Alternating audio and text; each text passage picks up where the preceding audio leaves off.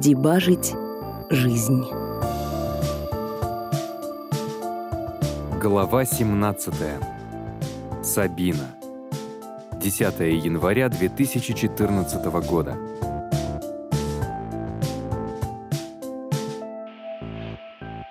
Мы начали. Начали? Хорошо. Рассказать, как мы познакомились? Познакомились в Лингваскул в Москве, на Садовом. Я поступила в Ohio State, и чтобы заранее подтянуть язык, ходила на уроки бизнес-инглиш. И Женя был в нашей группе. А когда это было? Ой, точно не скажу. Ну, хоть примерно.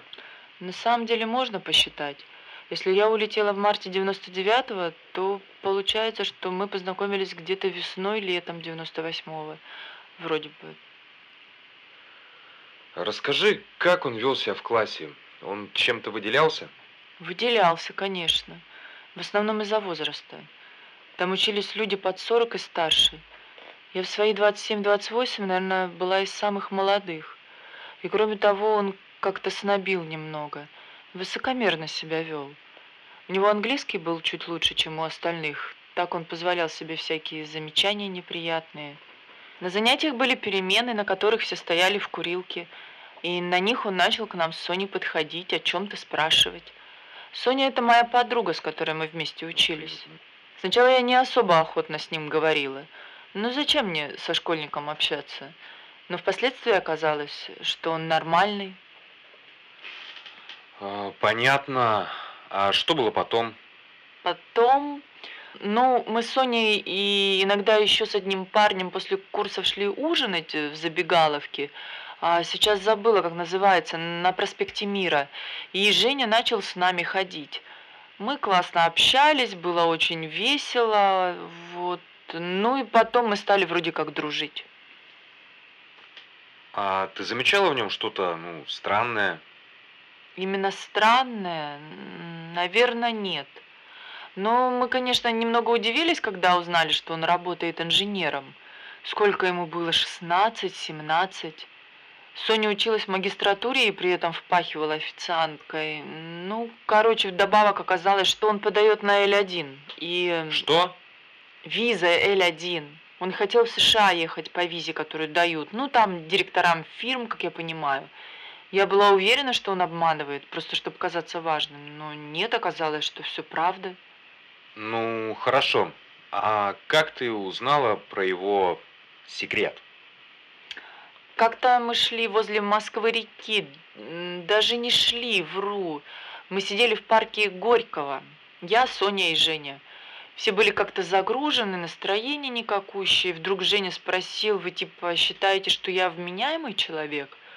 Ну, мы такие, да, вроде, да. Тогда он сказал, я хочу рассказать вам что-то необычное. Вы можете верить, можете нет и рассказал про то, как жил в другом цикле времени до 32 лет. Я почему-то поверила. Я, наверное, наивная очень. Соня начала гнать на него, что он несет чушь и так далее. Женя предложил нам спросить его о том, что человек может знать только в 32 года.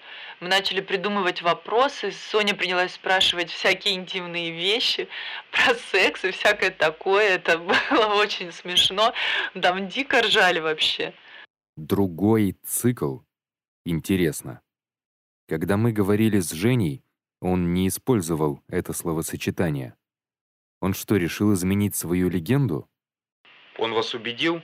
Ну, ну не знаю, там в какой-то момент пошел просто стёб, не знаю. Но я уже сказала, что с самого начала была расположена верить.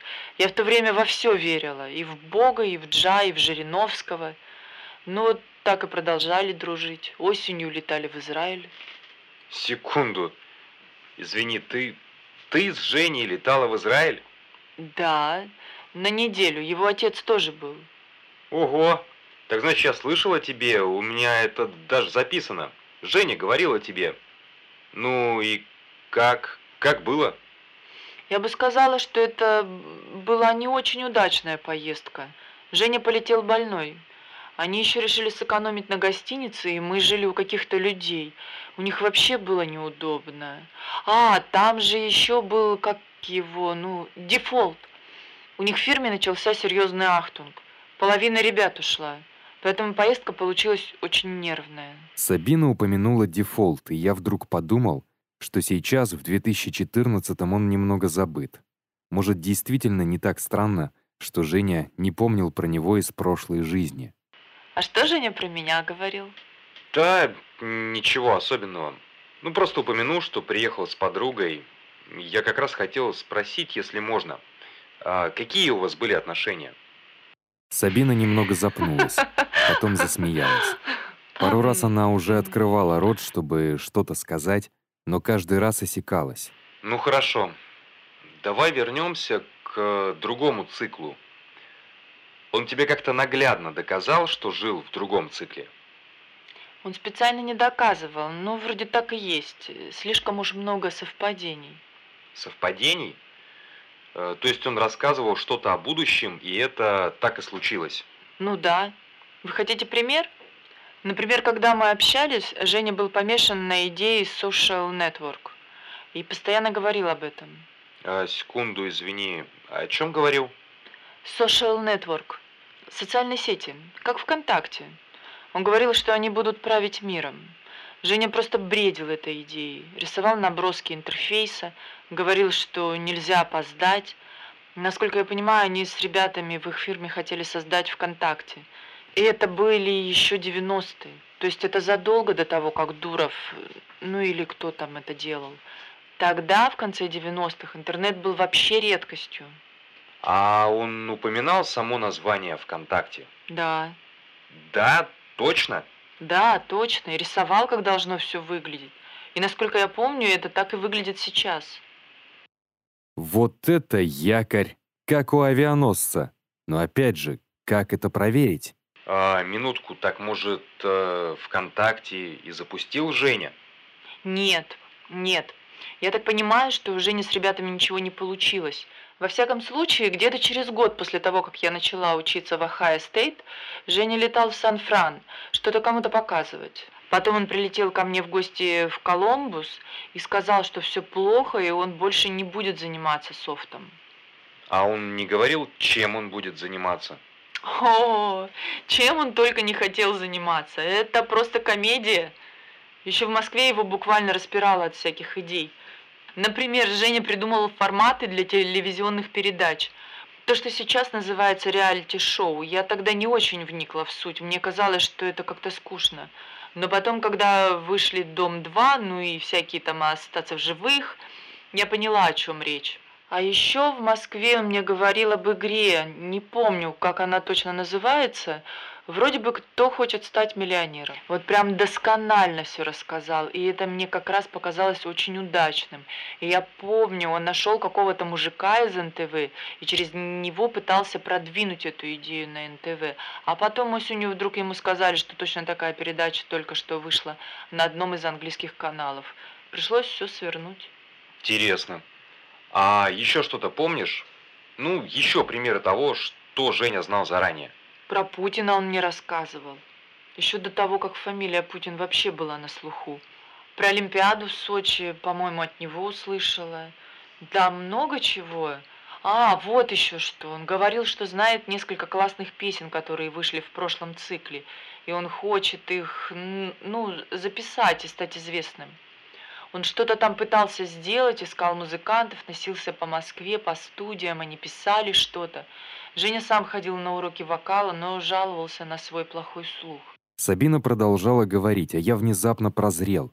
Я вспомнил Женин дневник, в котором было много стихов и песен. До меня дошло, что это песни из будущего. Ёлки-палки! Почему я об этом не подумал?